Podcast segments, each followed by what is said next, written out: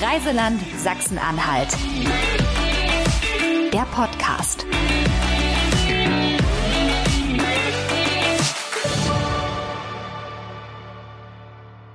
Hallo, liebe Anke. Hallo, Medi. Anke, schön, dass du da bist. Ich freue mich riesig, dass du Zeit hast für mich, für dieses Gespräch, was wir jetzt führen werden. Gerne. Denn du hast einen sehr spannenden Job, beziehungsweise ich verrate erstmal noch ganz kurz dein Alter. Du bist 39 Jahre alt, stammst aus Dessau und dort arbeitest du als ähm, Gästeführerin, also du bist Kunsthistorikerin genau. und bietest Kostüm, Kostümführung als Ise Grobius an.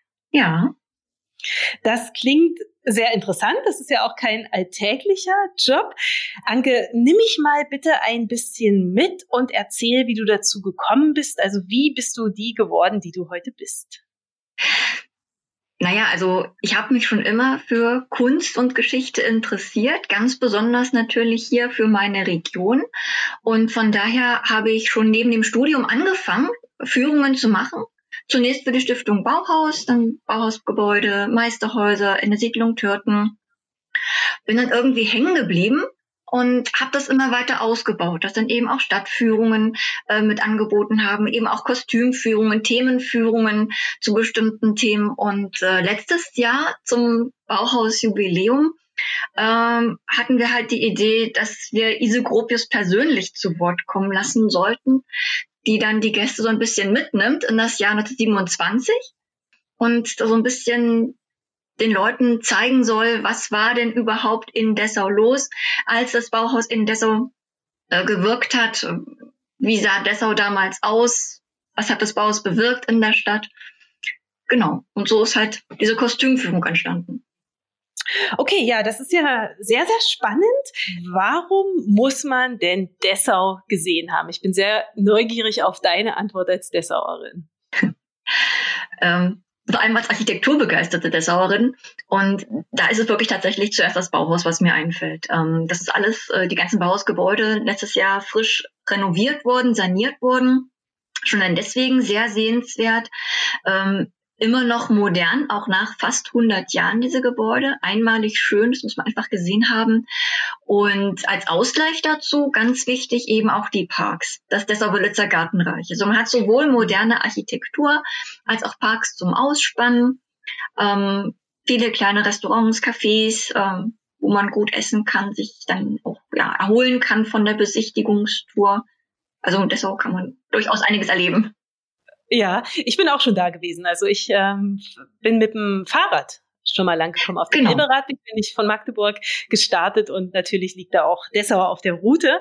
Äh, wenn du jetzt gerade schon sagst, Essen, was ist denn dein Lieblingsessen?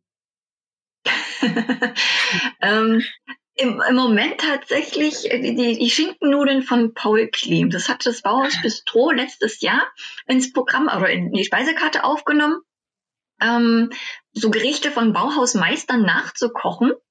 Und da gab es halt diese Schinkennudeln von Paul Klee. Also überhaupt nichts Spektakuläres. Nudeln, angebratener Schinken, schön mit Käse bebacken und total lecker.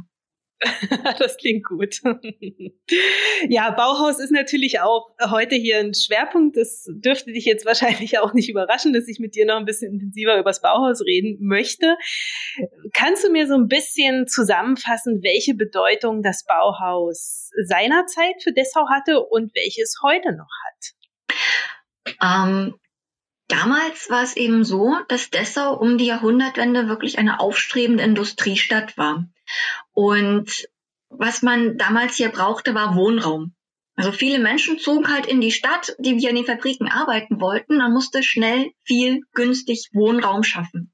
Und das war eben ein wichtiger Punkt, das Bauhaus nach Dessau einzuladen. Der damalige Oberbürgermeister Fritz Hesse hat dann eben Verhandlungen mit dem Bauhaus geführt, als klar war, dass die in Weimar schließen würden müssen hat es dann mhm. massiv angeworben, dass die nach Dessau kommen sollten, weil Gropius versprochen hat, mit diesem neuen Architekturkonzept, was er entwickelt hat, also mit seinem Baukastensystem im Großen, dass er da eben wirklich schnell viel günstig Wohnraum schaffen könnte. Und deswegen hat man also das Bauhaus massiv angeworben, hat Geld zur Verfügung gestellt für den Neubau eines Schulgebäudes, hat ein Grundstück zur Verfügung gestellt, das praktisch äh, das Bauhaus überhaupt nicht ablehnen konnte man ein Schulgebäude ganz nach seinen Wünschen und Vorstellungen bauen darf, jemand anders bezahlt dafür.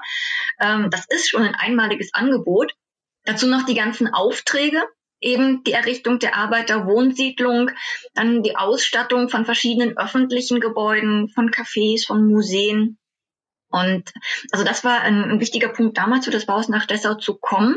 Und das war natürlich nicht nur ein wirtschaftlicher Aspekt, wichtig für die Stadt, dass man da günstig Wohnraum schaffte und jemand ähm, kam, das ganze Stadtbild äh, zu modernisieren, sondern es gab natürlich auch künstlerische Impulse für das Theater, für die Kunstszene, für die Malerei damals hier in Dessau.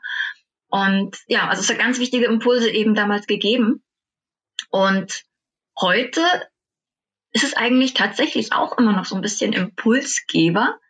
Ähm, es gibt ja die Hochschule Anhalt, die sich so ein bisschen in der Tradition sieht, wo man eben auch immer nach Architektur und Design studieren kann, äh, wo dann auch eben neue Impulse kommen, eben jetzt ganz aktuell mehr so in Richtung ökologische Architektur, Nachhaltigkeit, weniger dieses industrielle Bauen, aber halt immer diese, dieser Fortschrittsgedanke, der damit hintersteckt.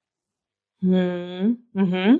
Ja, seit einiger Zeit gibt es ja auch das neue Bauhausmuseum. Was kann ich denn da als Gast entdecken?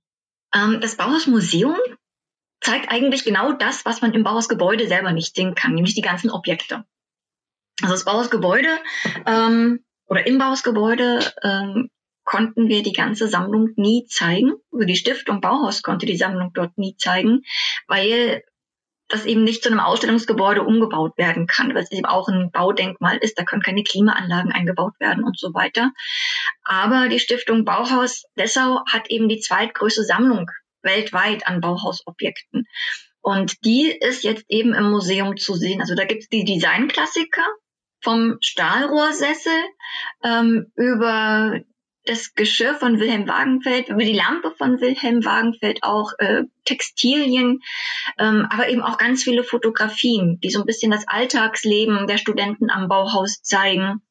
Es gibt ähm, Entwürfe von Studenten zu Produkten, die nie produziert worden sind, dass wirklich äh, man das Bauhaus kennenlernt, nicht als Produzent von Designklassikern, sondern ähm, wie Gropius das selber auch immer genannt hat, Laboratorium für die Industrie. Also dass man wirklich diese Herangehensweise kennenlernt, dieses Experimentieren, Ausprobieren und manchmal bewährt sich eben nicht, aber manchmal kommt eben dieser Klassiker dabei raus. Mhm. Oh, das klingt spannend. Also ich muss unbedingt noch mal vorbeikommen. Mein letzter Besuch ist auf jeden Fall schon viel zu lange her.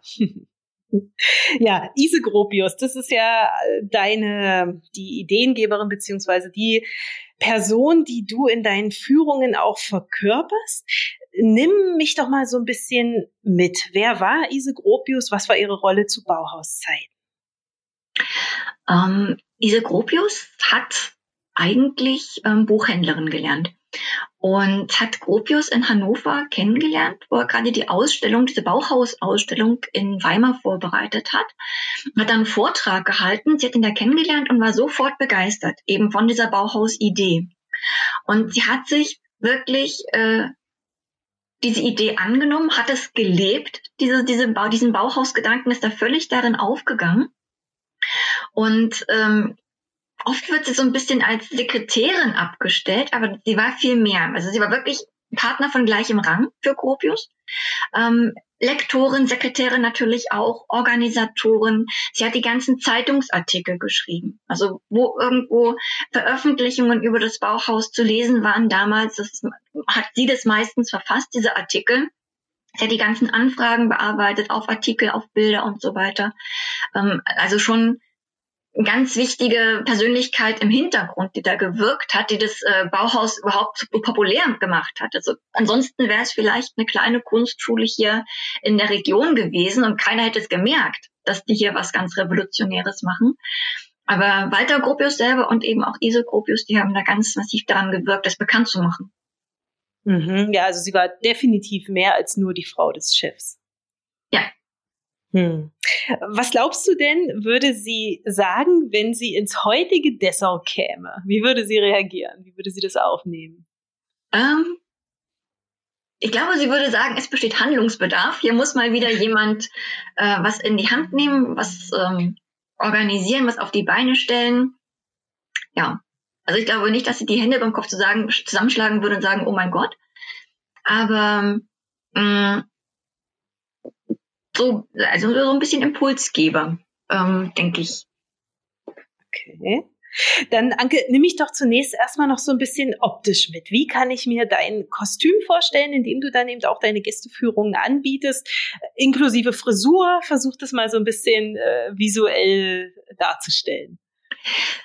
Naja, schon so ein bisschen angelehnt an die 20er Jahre. Das ist so ein, so ein, so ein Charleston-Kleid, also ein Abendkleid. Also die Führung ist ja so konzipiert, dass Isogropius äh, und Walter Gropius zu einer Abendveranstaltung beim Oberbürgermeister eingeladen sind und verabredet sind, aber Walter Gropius taucht nicht auf. Also steht Isogropius im Abendkleid sozusagen am verabredeten Ort und wartet und begibt sich dann auf die Suche nach ihrem Mann, überlegt, wo könnte der schon sein? Ist er vielleicht schon vorgegangen zur Dienstwohnung des Oberbürgermeisters oder ist er in, im Varieté-Theater hängen geblieben? Ist er nochmal ins Kino gegangen? Ist er noch in seinem Büro? Äh, guckt er vielleicht im Kaufhaus nochmal nach einem Geschenk? Und so gehen wir halt von Station zu Station und ähm, erzählen dann kleine Geschichten über, oder ich erzähle die Geschichten über halt diese Orte, ähm, wie es in den 20er Jahren dort ausgesehen hat, welche Ki Filme im Kino gezeigt worden sind, welchen Einfluss der Film auf das Bauhaus hatte, auf das künstlerische Wirken am Bauhaus, ähm, ja, die Produktion dann in den Werkstätten auch. Was überhaupt an Freizeitgestaltung äh, den Bauhäusern damals möglich war in Dessau. Mhm. Mhm. Wenn sich jemand kostümiert, so wie du, dann schlüpft man ja irgendwie auch so eine Zeit lang wirklich in eine andere Rolle. Wie fühlt sich das für dich an, wenn du die Ise Gropius verkörperst? Das ist eigentlich ganz gut, weil ähm, ich, ich glaube schon, dass wir uns auch charakterlich ein bisschen ähnlich sind. Von daher ist es einfach. Und ähm, Nee, man muss sich diese Sache annehmen. Also man muss sich wirklich darauf einlassen. Ähm, muss dann auch so ein bisschen äh, improvisieren, wenn gut, also ja, wenn man halt vor einer Ruine steht, dass man sagt, ja, dieses krächt, äh, prächtige äh, Varieté-Theater, dieses repräsentative Gebäude, das ist dann, das macht auch Spaß, um so ein bisschen mit der Fantasie zu spielen. Welche Eigenschaften sind es denn, die ihr gemeinsam habt? Ähm, dieses ja, das Organisierte eigentlich. Also dieses gut durchorganisierte ähm, und vor allem auch die Liebe zum Bauhaus. Ja, die ist Grundvoraussetzung, genau. Grundvoraussetzung ja. auf jeden Fall, genau. Ähm, bietest du denn auch Führungen in anderen Sprachen an? Englisch zum Beispiel? Genau, Englisch und Französisch. Ah, okay, Französisch auch cool. Okay. Wir wollen uns mal so ein bisschen in, in die Umgebung von Dessau noch begeben. Was kann denn der Gast dort noch Spannendes erleben? Was würdest du noch empfehlen? Ähm, auf jeden Fall das Dessau-Wörlitzer Gartenreich ist sehr sehenswert. Es sind fünf verschiedene Parkanlagen, ähm, so in einem ja, Kreis um Dessau angelegt. Ähm, die sehenswerteste, die schönste, die älteste ist tatsächlich der Wörlitzer Park wo man dann auch mit der Gondel über den See fahren kann, wo man auch schön durchspazieren kann, wo man den ganzen Nachmittag zubringen kann. Ähm, der romantischste Park, das ist das Luisium, näher an Gärten. Das war der Garten der Fürstin. Auch da kann man das Schloss besichtigen, durch den Park spazieren, äh, den Georgengarten, Oranienbaum, Moosigkau. Also ja, diese, diese Parkanlagen eben sehr schön, die man da besichtigen kann, die Schlösser, die man da besichtigen kann, sich in eine ganz andere Zeit versetzen kann und trotzdem in der Moderne bleibt.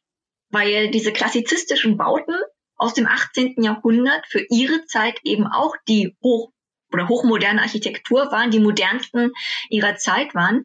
Und die Landschaftsgärten im Dessau-Wörlitzer Gartenreich, das waren eben auch die ersten englischen Landschaftsgärten auf dem europäischen Festland.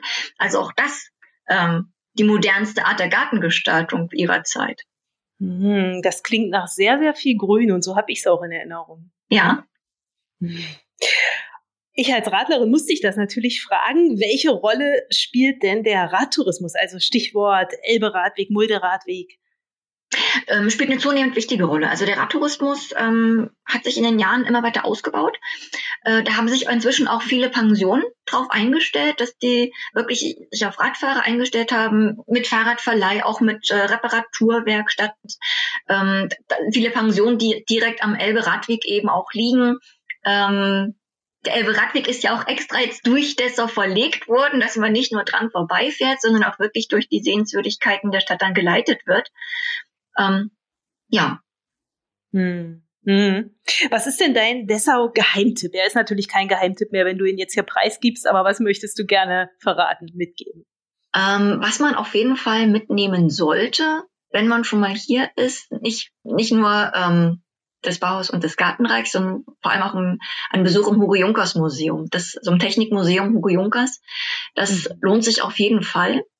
Ähm, es ist ein kleines ehrenamtlich betriebenes Museum, einen sehr engagierten Herren, die ähm, wirklich in ihrer Freizeit für jahrelange Arbeit an äh, die F-13 nachgebaut haben das ist das erste Ganzmetallflugzeug der Welt, jetzt an dem nächsten Projekt schon wieder arbeiten, das nächste Flugzeug zusammenbauen. Also das äh, ist durchaus äh, auch mal sehenswert. So geheim zwar auch nicht, aber doch weniger bekannt als das Baus und das Gartenreich. Mhm, ja, auf jeden Fall. Hm. Anke, wie selbst äh, wohnst du beziehungsweise hast du dein privates Wohnumfeld gestaltet? Du kannst dir schon vorstellen, dass meine Frage ein bisschen daraufhin abzielt, ob das Bauhaus tatsächlich auch dein Privatleben, deinen privaten Einrichtungsstil beeinflusst hat. Hat es total.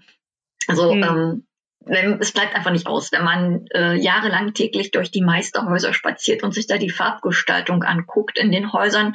Ähm, wenn ich mir so die Farbgestaltung in den Räumen meines Hauses angucke, dann sieht das dann doch sehr ähnlich aus. Also es ist wirklich so, ähm, dass Gropius zwar die Architektur der Häuser entworfen hat, aber die Meister als Maler eben die Farbgestaltung im Inneren geplant haben. Und von daher ist wirklich jedes Haus ähm, die Visitenkarte seines Bewohners. Also man geht dann wirklich durch ein Gemälde von Wassily Kandinsky oder von Paul Klee und äh, das färbt ab. Also diese Farbenpracht in diesen Häusern da drinnen, einfach auch diese teils ungewöhnlichen Farbkombinationen. Bei Kandinsky zum Beispiel rosa, gold und schwarz. Ähm, mhm. Das färbt ab, das überlebt man dann doch irgendwann für sich zu Hause.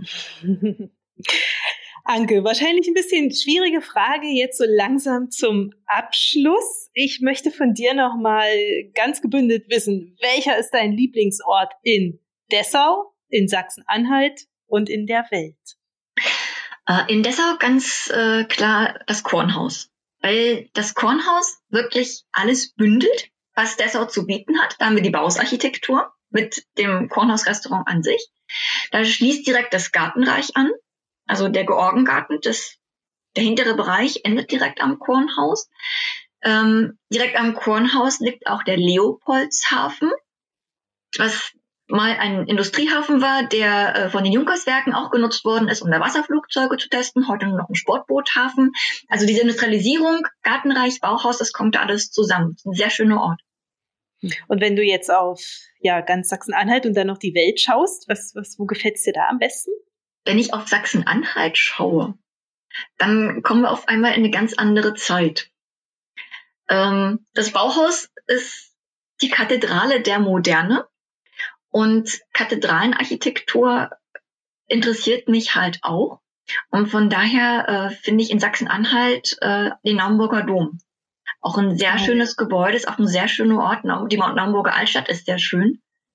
Ähm, ja, und dieser Dom mit den Stifterfiguren sowieso auch. Hm.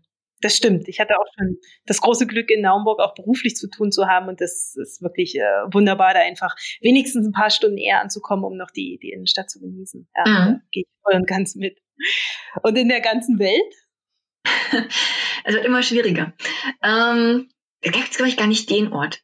Also das ist so architektonisch interessant, ähm, finde ich, halt so, so moderne Architektur. Also da wäre wahrscheinlich dann Sydney mit diesem Opernhaus immer noch, ähm, das einfach ein, ganz markanter Bau ist. Ähm, wenn, wenn wir jetzt in der Natur unterwegs wären, wären es wahrscheinlich wirklich in England die Landschaftsgärten. Das könnte ich jetzt gar nicht mit einem Punkt beantworten. Da gibt es so, so, so viele verschiedene Orte, die interessant sind, je nachdem, unter welchem Aspekt. Hm. Auf jeden Fall lohnt es sich immer wieder rauszugehen und, und einfach ja die verschiedenen äh, Sachen auf sich zukommen zu lassen. Also sowohl architektonisch höre ich raus, ist natürlich bei dir ein äh, grandioses Interesse, aber dann natürlich an historischen Persönlichkeiten, an Landschaften, an Gärten. Also von daher ist es ein sehr facettenreicher Einblick gewesen, für den ich dir sehr danke. Na gern. Es hat mir großen Spaß gemacht und ich habe riesengroße Lust, endlich mal wieder nach Dessau zu kommen und bestenfalls natürlich wieder mit dem Radl. Genau. Vielleicht treffen wir uns dann einfach zum gemeinsamen äh, Schinkennudeln essen oder so. Gerne. Super, Anke. Dann vielen lieben Dank und dir alles, alles Gute. Ja, danke ebenso. Danke, ciao. Ciao.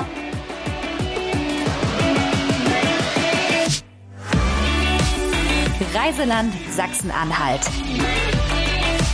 Der Podcast. Folgt uns auf Facebook und Instagram oder besucht uns im Netz unter sachsen-anhalt-tourismus.de.